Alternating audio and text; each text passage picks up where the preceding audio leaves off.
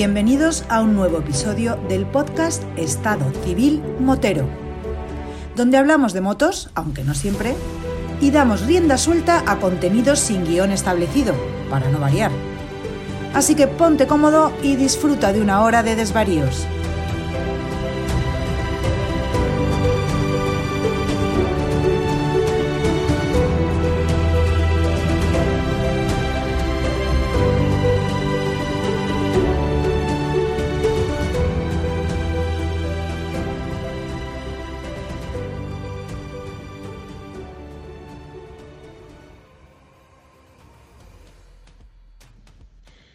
Bueno, y a ver cómo empiezo yo este episodio, porque esto iba a ser una especie de monólogo donde yo, me, porque estoy solo, tengo no tengo nada que hacer. Y... Coño, el timbre, espérate, alguien con el coño está llamando a la puerta ahora. Hola Raquel, ¿qué pasa? Hola, ¿qué tal? Siéntate, ponte cómoda, ponte cómoda. Pues mira por dónde me vas, me vas, a venir hasta bien, porque resulta de que yo estaba aquí solo y, y se me ocurrió que podía hacer un episodio y eh, Coño, otra vez la puerta. ¿Tú estás esperando a alguien? ¿Tú has quedado con alguien? Yo no he quedado con nadie. ¿En serio? Sí, seguro que no esperas a nadie más. Espera, te voy a abrir la puerta. A ver quién es. ¿Qué pasa, Jaime?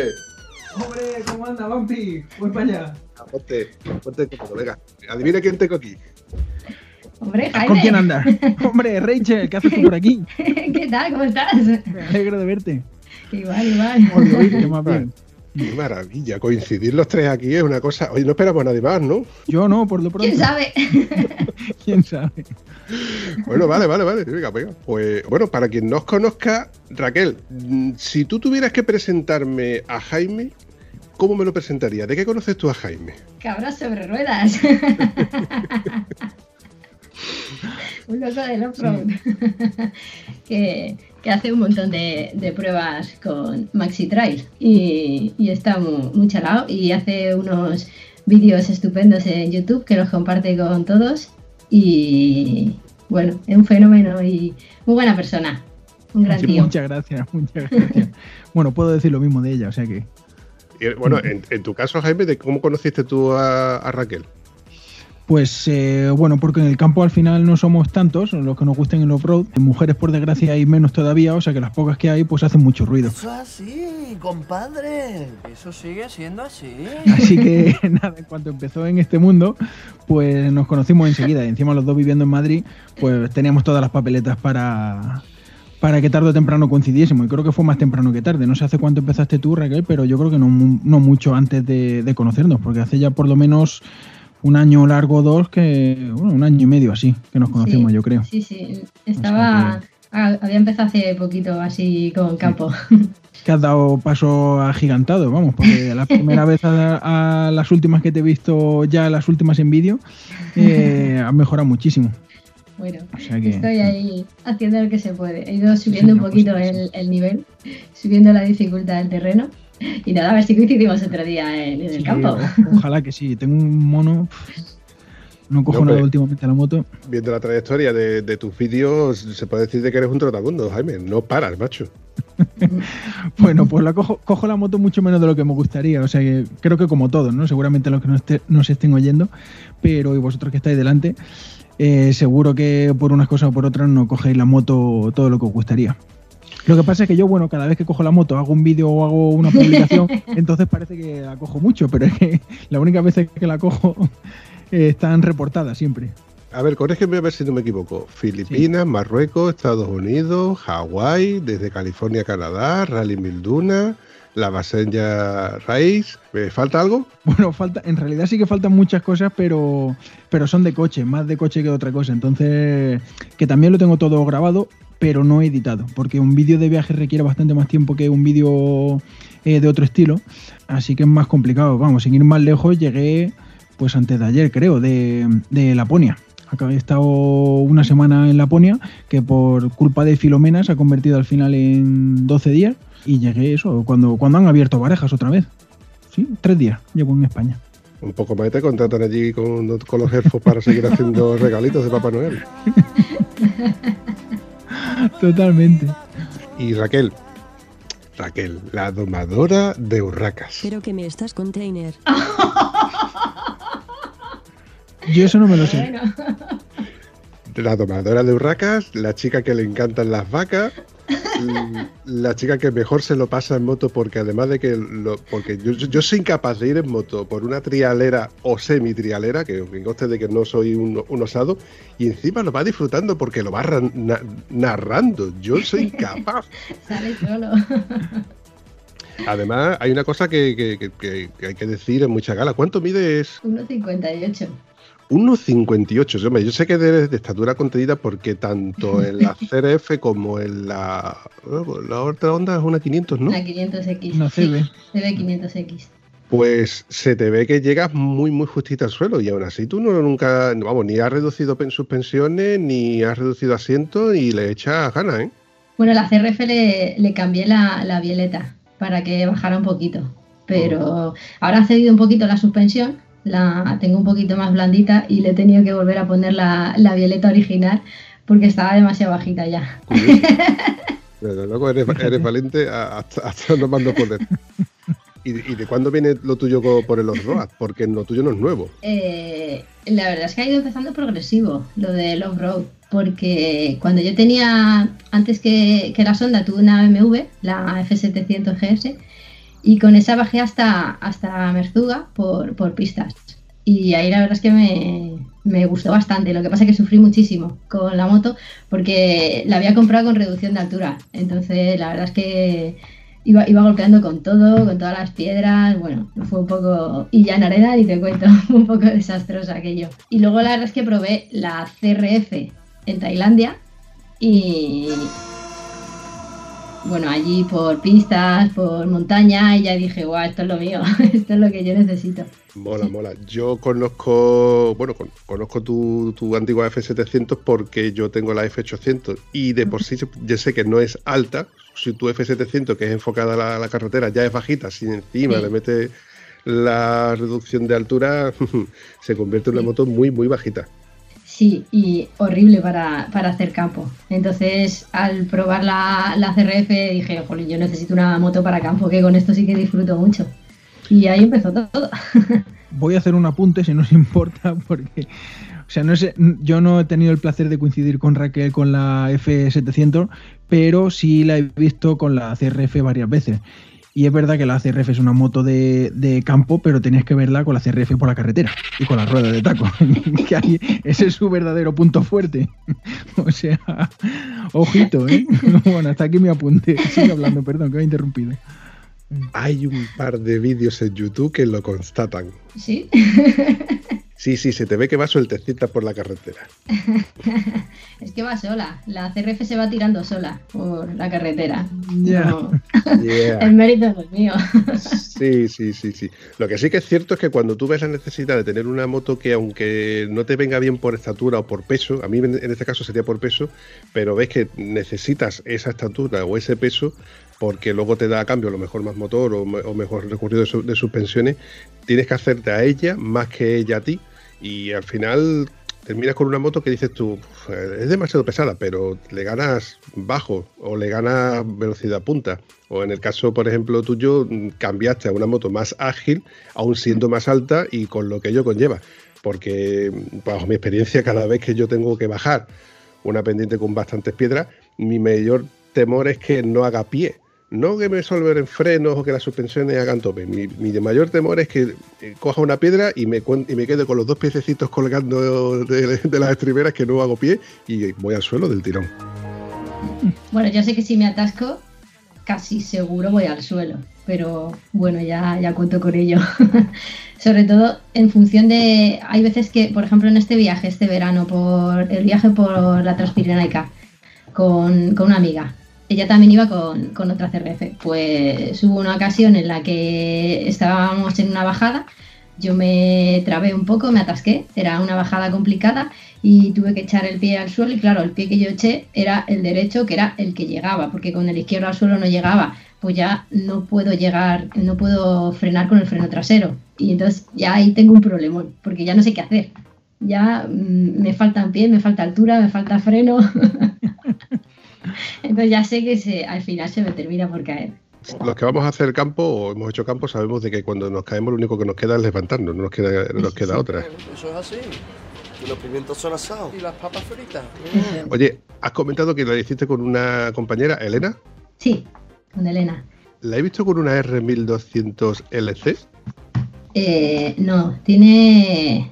eh, Es la trae, la 1200. ¿Cómo es? La. GS, sí, es la 1200 GS la que tiene ella. Y, y también la tiene con reducción de altura. O sea, Sí, sí, tenías que ver que la moto es igual de ancho que de, que de alta. Pero es una máquina. O sea, te- ahí así que tienes que verle por carretera con esa moto. Brutal, ¿eh? Sí, Madre sí. mía, cómo va. Sí, por eso te lo digo, porque conozco esa moto que precisamente mi amigo Víctor Olmedo, que hizo un viaje a Mongolia, compró ese modelo de moto, pero en su versión de Adventure, y de hecho le tuvo que, la, la tuvo que hacer el rebaje de, de altura porque él también tiene, es de estatura contenida. No puedo decir que es bajito porque le quiero mucho.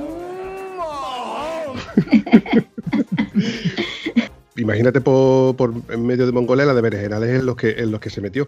Sí que puedo decir y constatar de que es un bicho de 200, 250 kilos. Jaime, ¿tú, tú recuerdas más o menos cuánto pueden andar esos, esos bichos? La GS 1200 Porque tú lo has probado. pas- pasa a los 250 kilos, de hecho. Sí, sí, sí. Ya.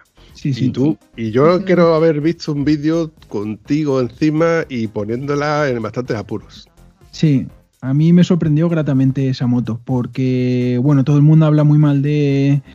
Bueno, no todo el mundo habla mal, pero hay muchos detractores de la GS 1200 o la 1250 para campo, y es verdad que el telelever, pues, eh, es un poco incómodo, ¿no? A la hora de hacer pistas muy rotas.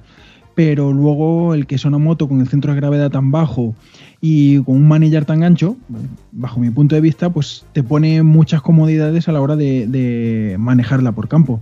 Entonces, mientras eh, lleves inercia y, y no te pares y eso, eh, vas, a, vas a poder solventar muy bien los obstáculos. No sé, yo, yo hice sobre todo eh, la Trip and Track 2018, creo que fue, o la 2017, no me acuerdo, que fue bastante, tuvo un, un par de tramos bastante complicados donde mucha gente penó y ahí terminé de decir, coño, que bien, con, con perdón, coño, que bien va esta moto.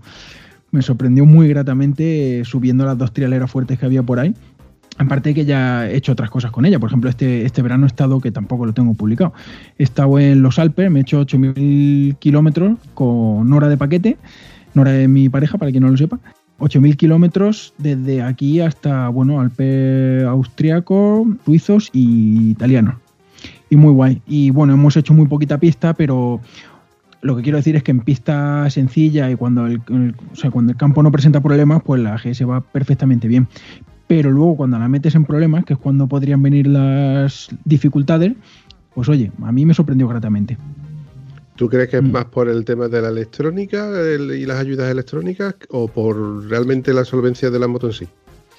No, yo creo que incluso apagando, o sea, si le pudieses apagar la electrónica y todo, creo que es eh, por la geometría de la moto, ¿no? Eso, el que tenga el centro de gravedad tan bajo, el motor boxer que está prácticamente en el suelo, eh, cómo está construida en, sí la moto. Y no sé, a mí ya te digo, yo me esperaba mucho menos de ella. En carretera es sabido que es eh, la reina del asfalto, eso no, no tengo que decirlo. Pero luego eso es muy. Vamos, es que está muy bien. O sea, por eso es éxito de ventas, porque una moto aventurera que te puede llevar a cualquier sitio y con manos pues la sacas de cualquier apuro. Te saca, o más bien te saca ella de cualquier apuro. Hay que puntualizar que para quien no te conozca, Jaime, tú vienes precisamente de, un- de la competencia, que en este caso es una KTM 990 Adventure, ¿puede ser? Sí, Adventure R. Yo tengo esa que, hombre, esa, esa moto se concibió para ganar el Dakar y así fue. Y luego vieron que tuvo tanto éxito que entonces se, se plantearon comercializarla. Pero esa moto se diseñó con un propósito que era el de ganar carrera que, el Dakar, que todo el mundo sabe que es la carrera de automovilismo más dura del mundo. Y después de eso, bueno, pues obviamente tuvieron que hacerle ligeras modificaciones y tal, pero se puso, se puso a la venta. Entonces, la 990 es o hasta hace poco era la mejor maxi trail para off-road que había en el mercado. Ahora ya, pues eh, hay, gracias a Dios, las marcas se están poniendo las pilas y hay mucha competencia. Y entonces yo el listón lo tengo muy alto. Y aún así, con la, 1200 vamos, con la GS, con la BMW, me sorprendió muy gratamente. sí. Pero tú Bien, también bien. tienes manos para llevarla por campo. No, que yo eso tengo también ganas. influye mucho. No, ya, ya te digo yo que no, porque la gente se piensa, guau, sí, ah", o por ejemplo con la vasella, ¿no? Si has hecho la vasella, luego en el enduro tienes que ser. No, yo soy igual de matado con la moto que me pongas. Lo que pasa es que soy un poco cabezota y quiero pasar por. O sea, si alguien pasa, o si crees que se puede pasar por ahí, o si yo creo que puedo pasar por ahí, lo voy a intentar hasta que pase. Entonces, bueno, pues por eso. Por eso al final acabo pasando, ¿no? Por cabezonería. Estoy de acuerdo en las dos, en las dos vertientes, en que le echas ganas a todo lo que estás diciendo, porque realmente si no le echáramos ganas nos acobardaríamos muchas de, mm, muchas de esas cosas y eh, veríamos cualquier bachecito y primero lo, lo sopesamos, primero lo analizamos, sacamos el, el- calibre para y vamos tan despacito que al final nos terminamos de nos terminamos cayendo. Y yo veo mucha gente que los que son, sí, eh, realmente el, el que el que tiene decisión y no les no se corta un pelo en darle, pues al final es el que el que pasa. No digo que con esto de que todo el mundo que le vayamos a fondo o vayamos con, como dice Miquel Silvestre, inercia y para adelante. Ante la duda, gas. No, Sí. no es realmente así, pero que la mayoría de las veces se solventan muchos de esos bachos, muchas de esas incertidumbres pasando sí o sí. Pero, Jaime, a ti se te da muy bien. Tú manejas tu moto con una soberbia que, que yo no podría. Vamos, yo tengo envidia sana que coste porque se te da muy bien. Independientemente de que, bueno, a tu hermano también lo he visto yo, que con la, con la F800, que, que prácticamente es hermana gemela la que yo tengo, también se le da muy bien. Coño, incluso a Raquel, joder. Uy, lo que lo que pasa es que yo veo que no es que, que- que le tenga miedo, sino que la veo mm, bastante más precavida. Hay un vídeo de estos últimos que, que te vi donde hay una cuesta donde tú decías paso o no paso, paso o no paso, y te encontraste con gente que te decía que sí puedes pasar, y al final pasaste, que había un vídeo con dron y demás. Sí que es verdad que todos los que grabamos sabemos que una cosa es lo que tú grabas y otra cosa es lo que, tú, lo que tú ves pues, con tus ojitos encima del manillar, que es totalmente diferente. Pero poniéndome yo en perspectiva, digo, pues ha echado huevo, ¿eh? Ha echado ganas a eso. Tú no veas la bajadita, ¿eh? Que me tiré muchísimo rato a ver si bajaba o no bajaba. Y luego ya bajó Elena y dije, venga, va, pues sí. Y luego ya de los nervios se me olvidó darle al botón de grabar, pero bajé toda la cuesta gritando. ¡Ah! o sea, fue terrible. Yo- no sé si diría que Raquel es precavida. Pues, o sea, que puede que sí, ¿eh? por esto que estás comentando del vídeo, pero si tú a Raquel le dices, oye Raquel, tienes que ir por ahí, o sea, eso va a misa. Ya Raquel lo hace. Otra cosa es que le salga o no, pero eso no es de persona precavida precisamente. O sea, se le dice, oye Raquel, tienes que meterte en ese río y salir por el otro lado. Pues allá que va ella, tienes que subir por esta cuesta. Eso también, o sea que ese es mi punto de vista. A ver. Soy muy precavida, lo que pasa es que también confío. Si yo estoy saliendo con gente por el campo y salgo con gente en la que confío y si me dicen no hay que hacer esto, pues yo, si tú lo haces o si tú me dices que hay que hacerlo, pues yo lo hago, o por lo menos lo intento. Dile que sí. Eh, hilando lo que acabas de decir, mm, me ha recordado a gente con la que yo me he salido, con, con gente del CTA incluso, con la que no puedes, te puedes fiar, porque te meten en cada berenjena que dices tú, joder, macho, es que se me quita las ganas de hasta de salir al campo con, con la moto. Hay que tener también mucho cuidado con, con quien sales. No, Raquel se rodea bien. Sí, eso es Sí. cierto. Además, yo os invito de que le echéis un vistazo tanto al canal de Jaime como evidentemente al canal de Raquel, donde Raquel no solamente hace off-road con la moto, sino que también hace una, una de las cosas que más me gusta hacer con mi moto, que es acampar. me encanta acampar. Guau, esa yo sensación de estar ahí en medio de- del bosque o del campo sin nadie más es increíble.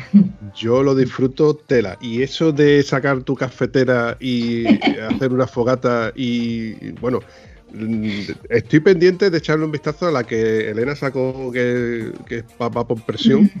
Sí. Estoy pendiente de que ya la vi en su día, la café, pero como de todas formas me avío todavía con el fuego. Bueno, yo he de decir que donde esté la italiana, que se quite esa cafetera, ¿eh? Porque le, sí que la hemos probado y yo en los viajes anteriores había ido con la, con la italiana y no tiene nada que ver el, el café. Para mí no, no es lo mismo. Y ya solo que el, es que sale muy muy poquito de café con, con esa cafetera. Entonces, eh, el para Elena y para mí teníamos que hacer como dos cafés para cada una. Al final, si es para una persona, vale, pero como sea para dos personas y muy cafeteras, mal. Pero, ¿te llevas la cafetera italiana por ahí en tu viaje? Eso era así. Hombre, por favor. sí. Sí. Ostras, flipo, ¿eh? Yo soy adicta al café, ¿vale? y sí, sí, cuando estás por ahí acampado en medio de la nada, yo es que si no empiezo el día con un café, no, no hay manera. No, yo Además, ese también, es pero mi momento sagrado, en el que estás recogiendo las cosas, la tienes y, que, y tu cafelito. Es una maravilla. Joder, pero yo intento llevar el menor número de bultos posible, ¿no? Porque obviamente por espacio y por peso. Y lo que hago es comprar café soluble de esto. De hecho, venden unos sobrecitos que tiene ya. ya sé que no es lo idóneo, pero bueno, estás de acampada, ¿no? Entonces por, por un día no pasa nada. Entonces me compro los sobrecitos esos que traen eh, ya el café, la leche y el azúcar, todo en uno. Lo único que hago es calentar el agua, le echo el sobre ese y para la saca. A mí eso no me sirve, yo tomo el café solo sin leche y sin azúcar. eso no me sirve. Pero que me estás. Buah, yo no soy capaz de tomarme un café sin azúcar o edulcorante en este caso. Pero sí que es verdad que he- hemos probado hace poco, porque si, le- si escuchas alguno de los episodios anteriores que, te- que- que- que hemos grabado, eh, nos llevamos la cafetera. Yo prefiero llevarme la cafetera, pero hay compañeros que se llevan el café este soluble que tú me estás diciendo, que ya tiene incluso el azúcar incluido, pero me sabe un poco insípido. Entonces, yo siempre procuro llevarme, cuando voy solo, mi mini cafetera, y cuando voy en compañía, me llevo la maxi cafetera. Toma Qué fuerte, ¿Ves? qué fuerte. Pues es una pena que los oyentes no estén viendo esto, pero nosotros que estamos aquí en, en Skype ha enseñado una cafetera que es una, una pasada, vamos, es que, es que parece un objeto de decoración de lo chula que es. Y Sí, sí, la otra sí. que es normal. Además, lo que ¿Esa estáis que es una taza? es solamente de una taza y es cojonuda porque tiene incluso un interior hecho de teflón con lo cual no se oxida por el interior y es una pasada. Pero el inconveniente es que si eres como un cafetero como me pasa con Raquel es solo de una tacita de café con lo cual hay muchas veces aquí tengo que hacer dos. Me equivoqué al comprarla, tenía que haber comprado un poquito más grande. Y yo me hago para mí sola la de tres tazas. Yo cuando a lo mejor me ha tocado trabajar de noche me llevo un termo que tengo específico que no, no necesita vaso, que otras veces también se me lo he llevado yo en la moto. Directamente pulsas, se abre la tapa por resorte y, y te puedes beber café. Pero ¿qué pasa? El café sale hirviendo porque aguanta muy muy bien la temperatura. Y me llevo esta cafetera que es de seis tazas mm, para toda la noche de, de café. Pues imagínate, estas seis tazas más la leche, más luego el edulcorante o, lo- o lo que toque. Yo creo que a todos os ha entrado una gana de un cafecito, ¿verdad? A mí de cerveza.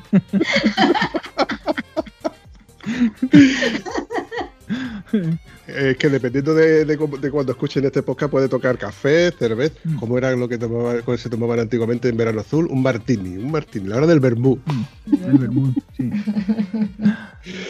Pues sí, una de esas cosas que yo disfruto de cuando salgo al campo es poder llevarme mis cuatro cosillas y estar al aire libre en un merendero o en cualquier sitio, paro, me saco eh, mi merienda o me saco un- a lo mejor un poco de pasta que me he hecho y me he hecho mi condimentado.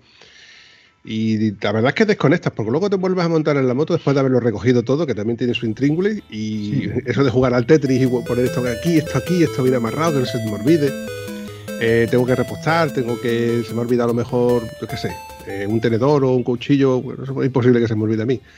Pero se te ha olvidado algo, pues puedes parar en una gasolinera, etcétera. Medio creado un grupo de, amigos que solemos salir eh, en moto. Y como este verano, con esto del confinamiento, no podíamos salir más de lo que eran cosas perimetrales y poco más.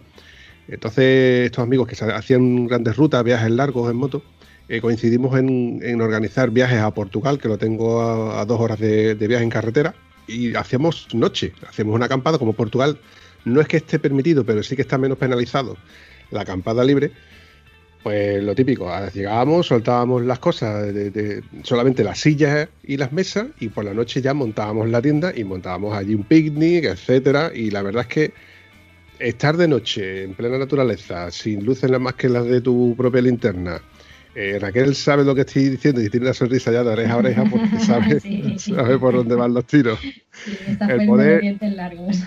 Ahí está. El poder contemplar las estrellas, luego amanecer, que eso mm, solamente lo sabemos los que lo que, lo- los que los vivimos, porque amanecemos antes que cualquier otra persona. En el momento que ya sale un poco la luz, te levantas para ver cómo es el paisaje de día, cuando amanece. En fin, lo digo y se me está cayendo la, la babilla un poco porque lo echo de menos, lo echo de menos. Ahora es que ahora, mira, ahora es que hace un poquillo más de frío. no es plan de salir ahora de acampada, ¿verdad, Raquel? Yo en invierno no soy de acampar, ¿eh? ya te lo digo. me cuesta muchísimo. El A mí no me no nos llevamos bien. Al fin y al cabo es, mejor equipado. Lo que pasa es que eh, esto de la equipación daría para otro podcast. Equipación para verano y equipación para invierno, porque no es lo mismo. Y luego, No. independientemente de eso, eh, silla, qué silla llevar, porque yo he, yo he comprado creo que casi todas las sillas que ha habido yo por haber, que sean plegables o admisibles a la carga eh, en las maletas. Ojo, yo no soy de maleta flexible, soy de maleta de plástico, eh, las, las varios clásicas de las F800 que también tienen las 1200, que son extensibles, que cuando se cae se rompen. De hecho, las tengo súper arañadas de las veces que yo me caído. Ojo, me caigo mucho, mucho, mucho, ¿eh? sobre todo en parado, que ya he dicho de que yo pierdo pies con facilidad. Yo rompí varias de esas, ¿eh? Yo sé que son de esas que son delicadillas. Y tú, Jaime, tú, yo sé que tú también has hecho viajes con, con la moto de varios días, ¿no? Sí, sí, hago, bueno, como siempre menos de los que me gustaría, pero, pero por ejemplo mi hermano y yo tenemos una regla, vamos, una especie de norma no escrita, y es que nos pegamos todos los años al menos un fin de semana de acampada por ahí, aparte de otro- otros encuentros, otros viajes que hago con otros amigos, lo que sea. Por ejemplo, hace poco o hace no mucho, en cuanto nos, nos permitieron, cu- cuando nos desconfinamos, básicamente, me fui con, con mi amigo Mato, con, estrenando su Husqvarna 701 LR, y yo con mi 990 nos fuimos a, a los picos de Europa. Y estuvo muy guay, muy guay. Estuvimos acampando por ahí tres, tres noches, creo que fueron. Y, y esa fue la última que recuerde. Bueno, en los Alpes también nos pegamos alguna noche de acampada. O sea que sí, siempre que puedo, o sea, lo hago varias veces al año. Y, y le- y mola muchísimo lo que estáis diciendo. No, no tengo nada que añadir, solo tengo que darle a más uno a todo lo que habéis dicho. Me suscribo. Me Sí, encanta. Es una pasada. Mm. Hay una diferencia abismal, que vosotros que estáis en Madrid, entonces el- de Madrid hacia los Alpes, que es como la mitad de camino que, que para mí, para mí sería el doble. Entonces, para mí los Alpes es algo que, que no está todavía a mi, a mi alcance, al menos a corto plazo. Pero bueno, me conformo con tener aquí la playa, que la tengo a 10 minutos. ¿eh? Sí, a ver, Ma- Madrid tiene muchas cosas buenas y muchas malas, pero para mí una de las mm, principales razones por las que estar aquí es que estamos en el centro de España. Entonces, para lo bueno y para lo malo, pues te puedes plantar donde quieras en un fin de semana. Si tengo que irme a Galicia porque hay un evento allí, o a Barcelona porque otro evento, a ver a mi familia que vive toda en el sur, tantas pruebas de off-road y tan chulas que hay en el sur. En fin, que, que desde Madrid, hombre, es, un viaje, no te digo que no, pero todo es planteable. O sea que yo cojo, engancho la moto al remolque, bueno, subo la moto al remolque, el remolque lo engancho al coche y para allá que voy. Sí, sí, además os invito a todos y cada uno que escuche este, este episodio que le eche un vistazo al canal de Cabra sobre Ruedas, si es que hay alguien que no lo haya visto. ya te digo que sí. Porque, entre otras cosas, está muy, muy bien editado. de- ya te- yo creo que ya te lo comenté, Jaime. Y donde tú empiezas eh, a aumentar, por ejemplo, el, el viaje, desde donde sales a Madrid, que te haces el, el viaje tal, luego haces el recorrido tal, cuántos kilómetros. Está muy, muy bien editado. Y una de las cosas que más me gustan de tus vídeos, Jaime, es que son cortitos. Son relativamente cortos en comparación con otros vídeos larguísimos, donde te ponen una prueba ex- extremadamente larga, que está muy bien ver el paisaje, está muy bien lo bien o lo mal que lo pasa uno. Pero cuando ya llevas cierto tiempo, es que YouTube se ha convertido en una plataforma en la que aburre. Aburren los vídeos largos. Entonces, a Raquel también le pasa que tiene unos vídeos bastante cortitos y eso gusta. No gustan los vídeos de más de 10 minutos. Es mi punto de vista, ¿eh? Ojo.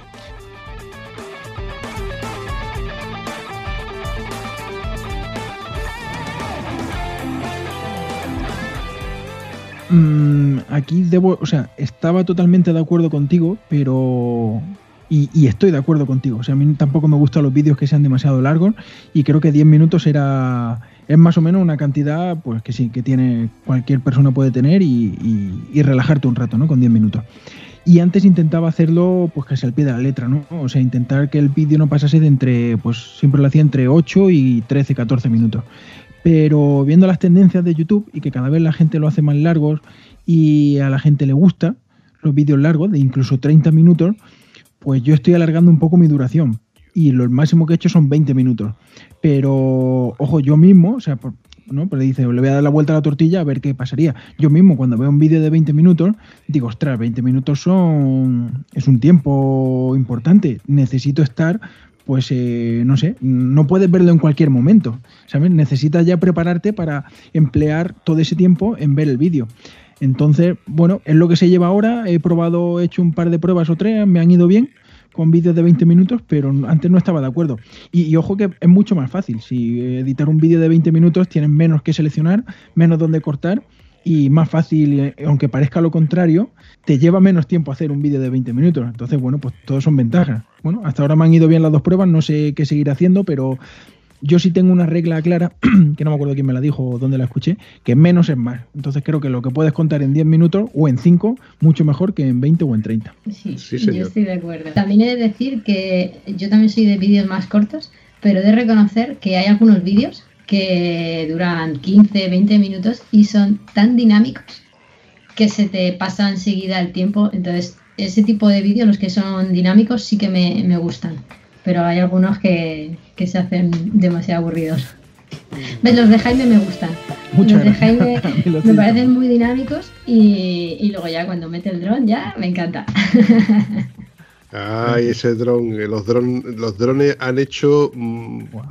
Como han hecho milagros, porque cualquier, es que cualquier toma, cualquier cosa que no guste, pones una, to- una toma de un dron, la aceleras un poco el paso y luego lo vuelves a poner a cámara normal y es que engrandece un vídeo, ¿eh? Muchísimo. Sí. Pero Y también hay que saber meter las imágenes adecuadas, que no sea excesivamente largo, que hay gente que se, se queda ahí, que se duerme Se ahí en los recrea. laureles con el dron, que es como, venga, va, avanza ya un poquito y, y hay que saber un poco, yo creo, alternar las imágenes, carretera, dron, bueno, campo, dron, todo eso, el saber hacer una buena mezcla creo que es importante. Mira, Jaime para eso lo, lo está haciendo muy bien. Sí. Muchas gracias. Muchas No, gracias. no, no, no. eh, que, conste que, que conste que esto no es peloteo. Esto ya tú y yo lo hemos hablado, de que se te da muy bien y bueno, que no hace falta ni que te, te lo digas, porque ahí tienes tú las críticas sobre los vídeos que estás, que estás haciendo y demás.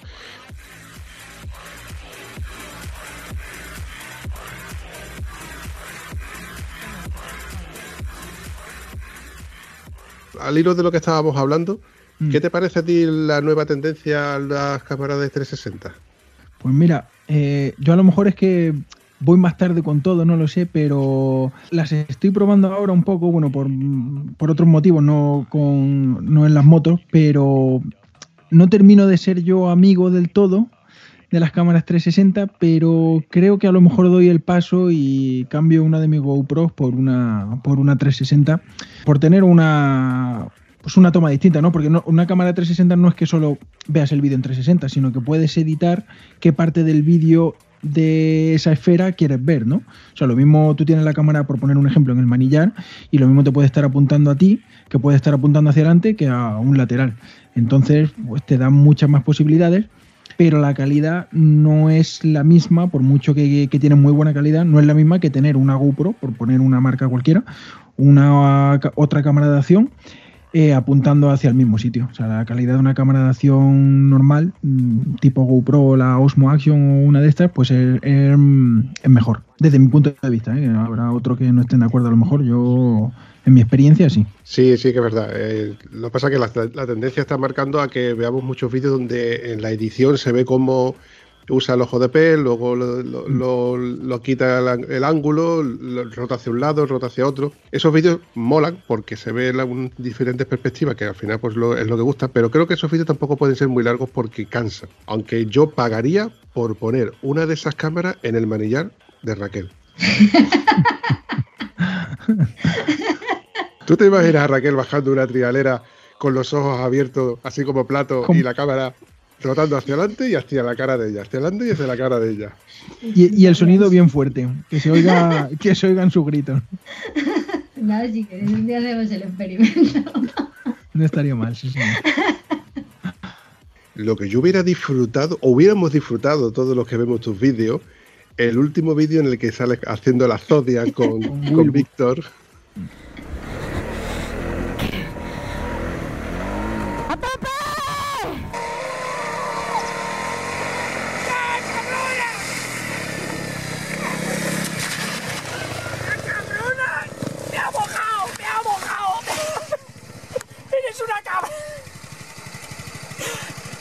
¡Me has empapado!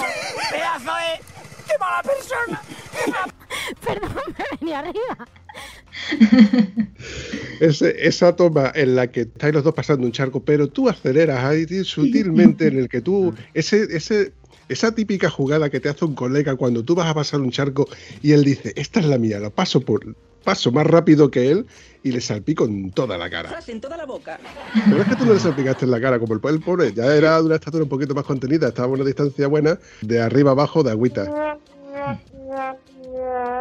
No fue aposta, ¿eh? No lo vais a creer, sí, pero es verdad que no fue aposta. O sea, yo al principio habíamos acordado cruzar y le digo, vamos a fondo. Y dice, no, no, no. Y yo empiezo despacito y luego ya voy acelerando. Vale, vale, vale. Pues yo más o menos iba a su velocidad. Pero llegó un momento que empezó a decir, ¡guau! ¡Gas! Y yo cogí y aceleré, me vine arriba.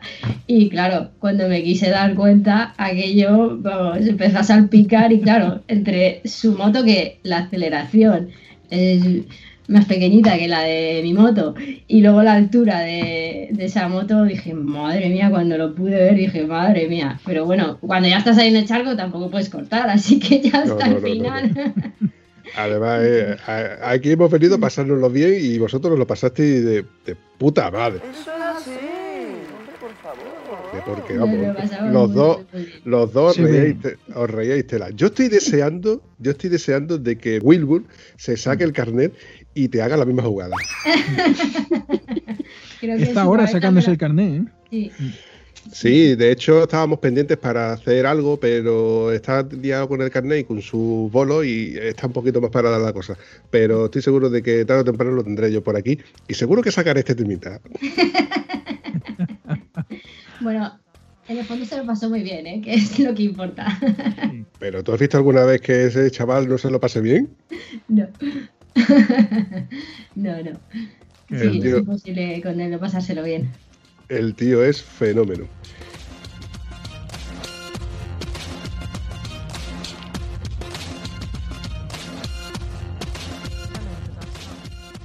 Bueno, ¿y qué tenéis pensado que podrá pasar eh, más adelante si nos desconfinan? Habrá, porque ahora todos los eventos están paralizados, ni salidas ni nada raro. Yo creo que todo se va a enfocar a salidas en grupos de colegas y, y verla venir. Pues va a estar va a estar un periodo de tiempo todo un poco para ello, yo creo. Y bueno, quizá las pruebas de, qué sé yo, de, de roadbook, de campo, yo creo que sí que tienen intención de que haya alguna, pero bueno, parece que todo se está retrasando.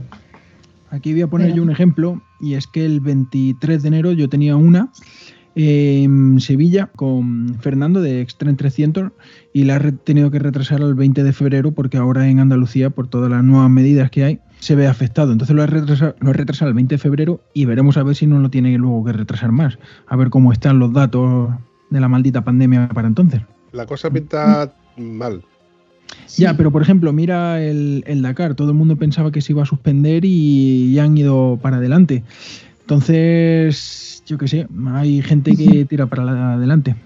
Pero no puedes comparar cualquiera, cualquier prueba que se, No, bueno, que pero se o sea, organice con el Dakar. Que la burbuja que han tenido allí en el Dakar no se tiene en ningún sitio. Y de hecho, todos han ido con pruebas, con la PCR hecha y, y todos vamos a, a eventos sin pruebas. Entonces, no puedes comparar.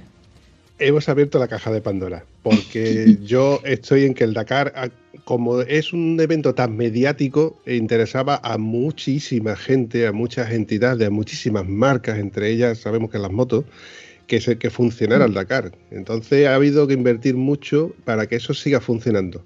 Pero date cuenta que mira la cantidad, bueno, eh, te estoy hablando del Dakar como estamos hablando de MotoGP y Fórmula 1. Son cosas, son eventos del motor que mueven tal cantidad de dinero, royalties, como lo queramos llamar, que eso tiene que seguir adelante. Está pasa también, por ejemplo, con el fútbol y la alta competición de cualquier cosa de ese tipo. Pero cuando estamos hablando de cosas a nivel, no sé, federado, por así decirlo, o una concentración como por ejemplo Jerez o en Valencia o Barcelona, esas cosas van, van a desaparecer porque no son cosas que, que atraiga gente para mover dinero y que sea rentable. Es más peligroso juntar a gente para algo así y controlarlo que crear un evento del tipo Dakar, el tipo MotoGP o el tipo Fórmula 1. Ojo, hay que tener claro porque, por ejemplo, estas competiciones de las que acabo de hablar no llevan espectadores, no, son exactamente comparables como, por ejemplo una concentración de moto o por ejemplo uno de, tus eventos, de tus competiciones que tú haces, Jaime, pero que a esas cosas no se les va a poner tanto sesgo, no se les va a cortar tanto la opción de poder realizarlas. Sí que evidentemente se la ha hecho mucho con las pruebas y demás y las, los PCR, pero que eso funciona porque mueve dinero. Lo tuyo, lo mío y lo de Raquel, no. Ya, bueno. Mm, lo iremos viendo también un poco, pero o sea, hay eventos, o sea, rallies un poquito más serios, que no tanto como el Dakar ni mucho menos, pero otro tipo de rallies como, pues no sé, el Mil Dunas que lo he hecho yo, o el Gela Rally que viene ahora y tal, que bueno, si tienen intención, el Gela Rally también tiene intención de salir y eso faltan cuatro meses y medio. O sea que lo iremos y no creo que mueva ni muchísimo menos el, dinero que mueve el Dakar, vamos, no creo, no, es que no lo mueve. Ni tiene la misma repercusión ni absolutamente nada. vamos, que no lo estoy comparando. Pero lo que quiero decir es que pues ya iremos viendo, ¿no? En función de... Es que no sé, no sé de qué depende que se hagan los eventos, que no, que se suspendan, pues las Olimpiadas, que, son, es un evento macro multitudinario, se suspendieron y no se van a hacer ya hasta Dios sabe cuándo. Maldito virus este. Por desgracia estamos en una incertidumbre en el cual no sabemos hacia dónde vamos a tirar.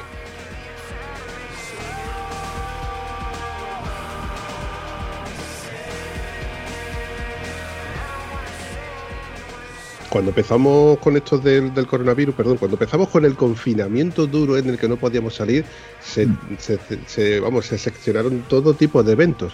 La Semana Santa, competiciones, de, todo, ¿no? Sí, absolutamente todo. Absolutamente todo, pero a partir de ahí, incluso, y ya con esto vamos a tirar con una cosa que no me gusta, que es la política.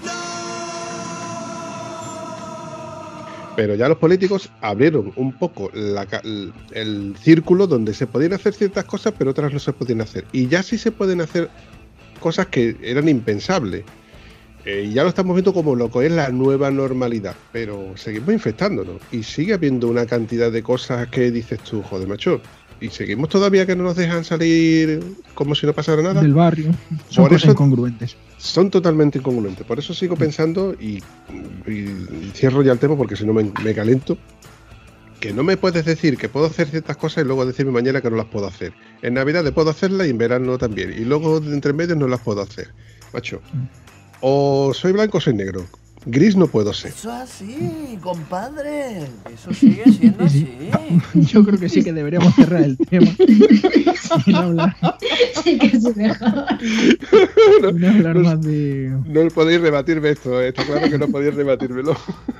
De la pandemia.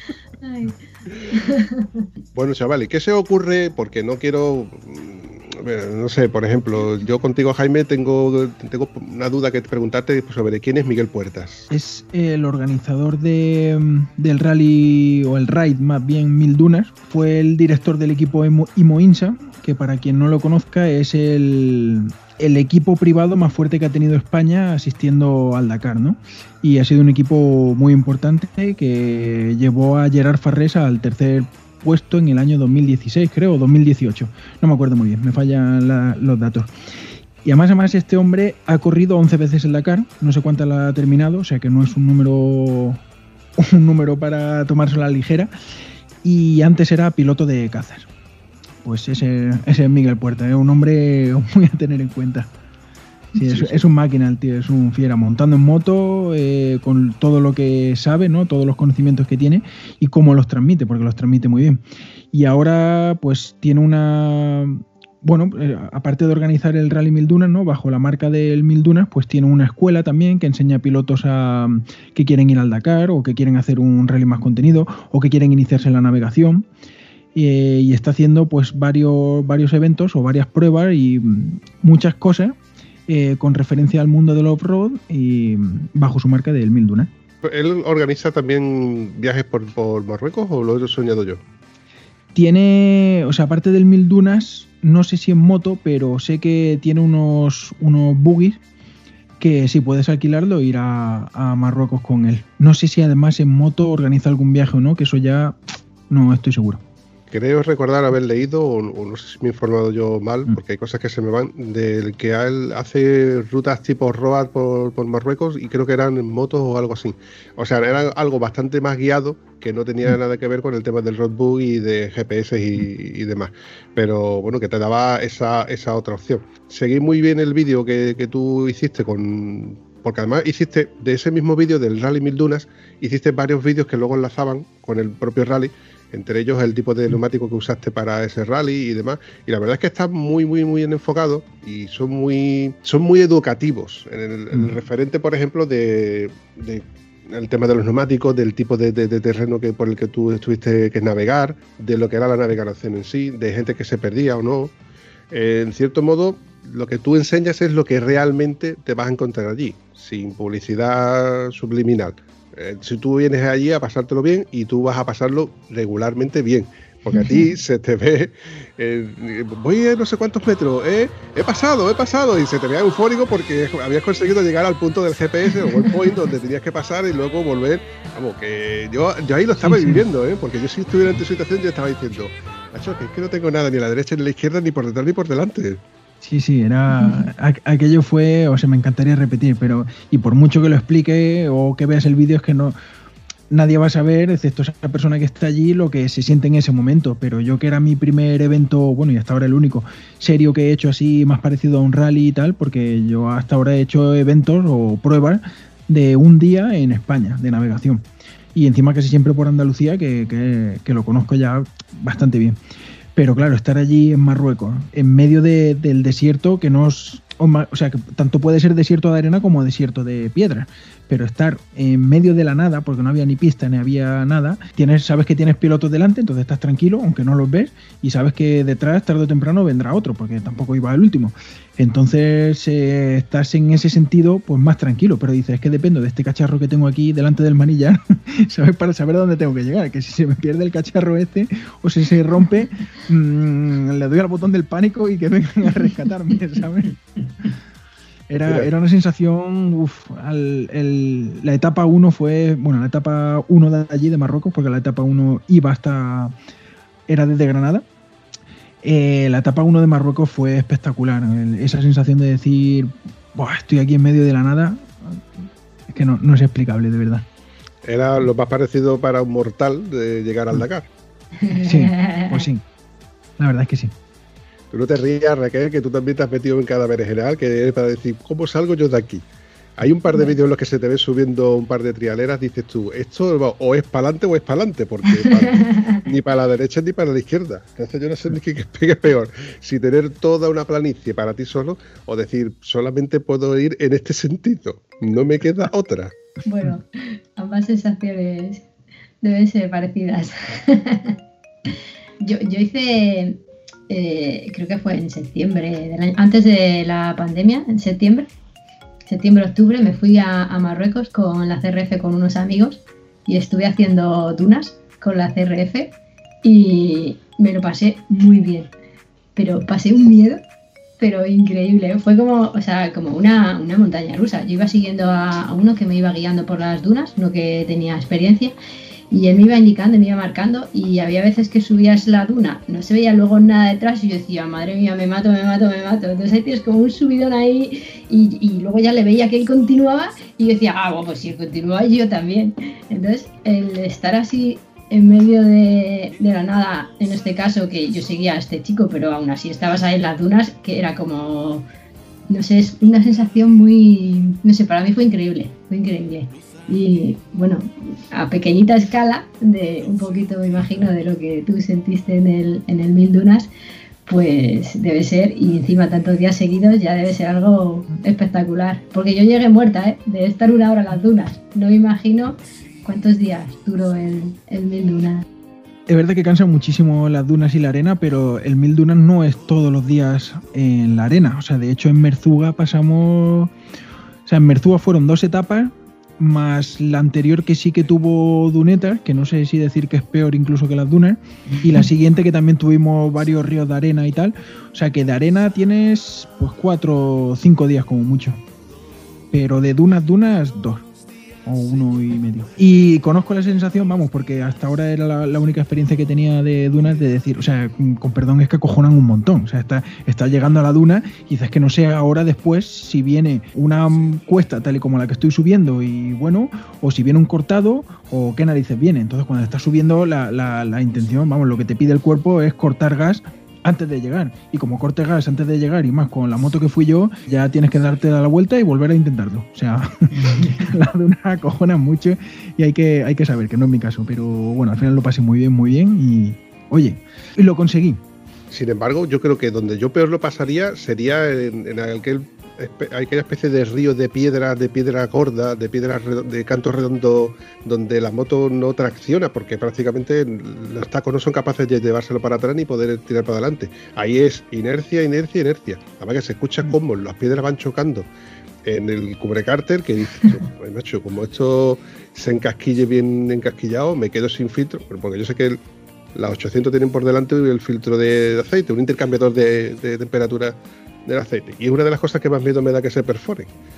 Pero que yo creo que ahí lo pasaría yo peor que en la duna, porque la duna si te cae, al fin y al cabo es blandito. Sí. Te giras, te vuelves otra vez para atrás y vuelves a coger otra vez carrera.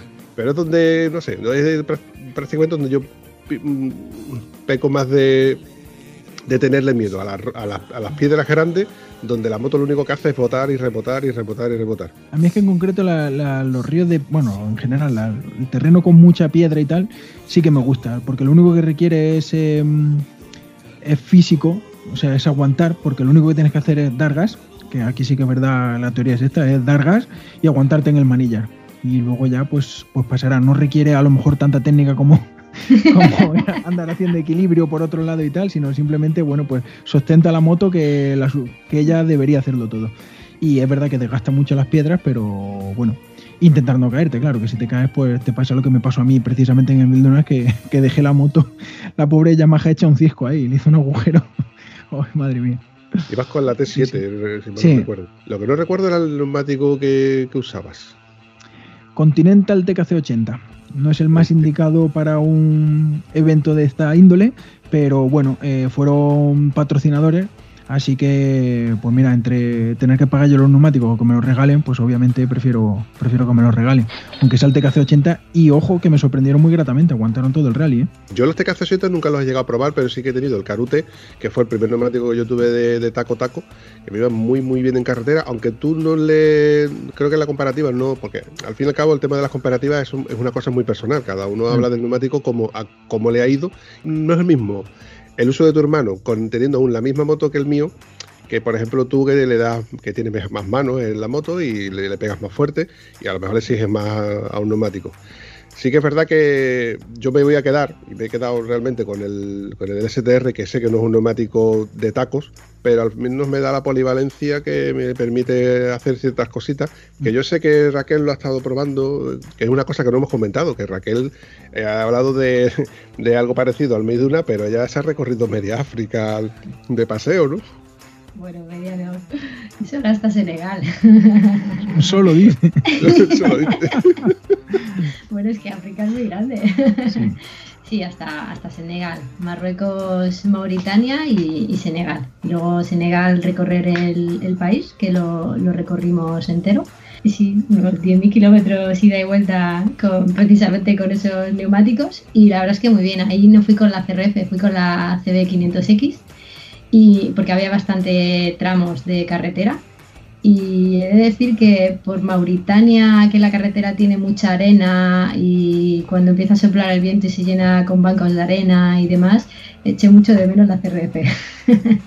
Hombre, lógico.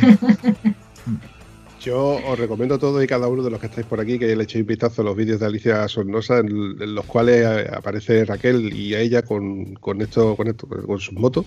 Hay un vídeo en el que me encanta porque la imagen es preciosa y, Jaime, tú vas a estar de acuerdo conmigo porque la tierra es roja, roja casi del color de, de la sangre, es como la, el color de la Cruz Campo, vamos. ¿Por qué hablamos de campo? porque es lo que toca. bueno, chavales, yo creo que esto no- va siendo hora de ir recortándolo porque yo presumo de hacer audios y hacer episodios de aproximadamente una hora, que es lo que tardamos normalmente en lavar la moto. Y así no se hace ni demasiado largo ni demasiado corto para el que le guste escucharlo. Así que yo estoy encantado de teneros a vosotros dos en, en mi canal y me gustaría emplazaros para un próximo episodio donde, bueno, si estáis dispuestos, pues echamos otro, otro ratito de charla. Por mí cuenta conmigo, sin problema. Encantadísimo, vamos. Claro que sí, yo también estaré encantada de tener otra charlita. Genial. Muy bien, chavales, pues con esto os me despido y lo dicho, nos vemos en un próximo episodio. Pues muchísimas gracias, ha sido un placer estar aquí. Igualmente, un placer.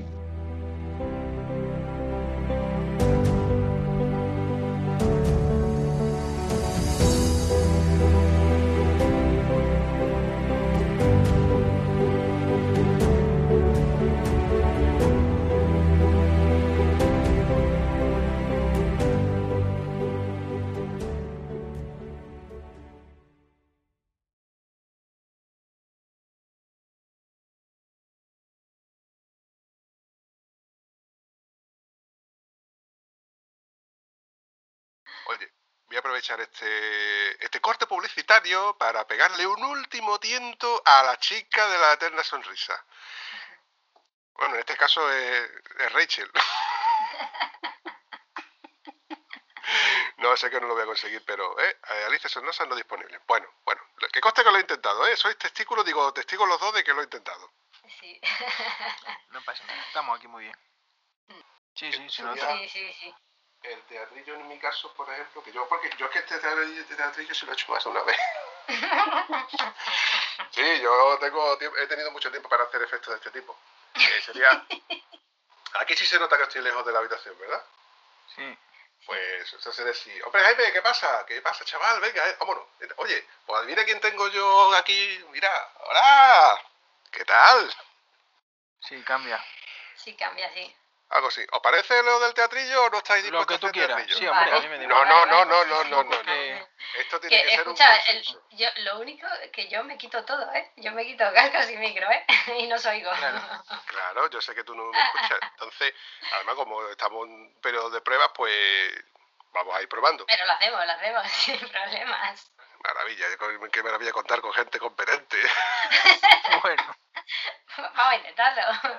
Os recuerdo de que esto es una grabación, con lo cual en el momento que os parezca, si suena el teléfono, si os llama alguien, si tenéis que ir por una cerveza, estáis bebiendo Mira, agua, los dos. con estáis- agua. Qué vergüenza, Es que yo- madre yo- mía. Yo ya te he explicado, si es que ahora, no puede ser. ah, lo mismo yo- cambio, ¿eh? Me, y no, me he hecho la cerveza ahora. Que llevo ya unas pocas, es por no, por no seguir sumando. Mm, mira, llevo todo el yo, día de cerveza ya. yo me estoy yo- tomando, Creo que tú aguantas bastante, ¿eh? Creo que no Sí, pasa nada porque te tomes otra. yo, yo me estoy tomando una sin alcohol, de hecho la estoy, la estoy refrigerando con un poco de gaseosa, pero que... Y ojo, nos dice no a nosotros por el agua, ¿sabes? Menuda mierda estás tomando. O sea, Eh, hombre, yo- cerveza sin alcohol con gaseosa. yo es que soy Sí, que-. Eh, Recordáis lo que os dije, ¿eh? aquí venimos a pasárnoslo bien. Sí, sí, sí, total. Y a mí me encanta, y a mí me encanta que Raquel se lo pase bien. La idea es que todo. Por eso yo uso las puntillitas y esas cositas. Raquel, que si tienes que decir un taco lo dices, ¿eh? que no te Vale, vale. cortes. No, no, yo antes te he dicho que me salen más cuando voy en la moto haciendo cosas de máxima adrenalina y máxima emoción. Ahí eh, salen en todo su esplendor.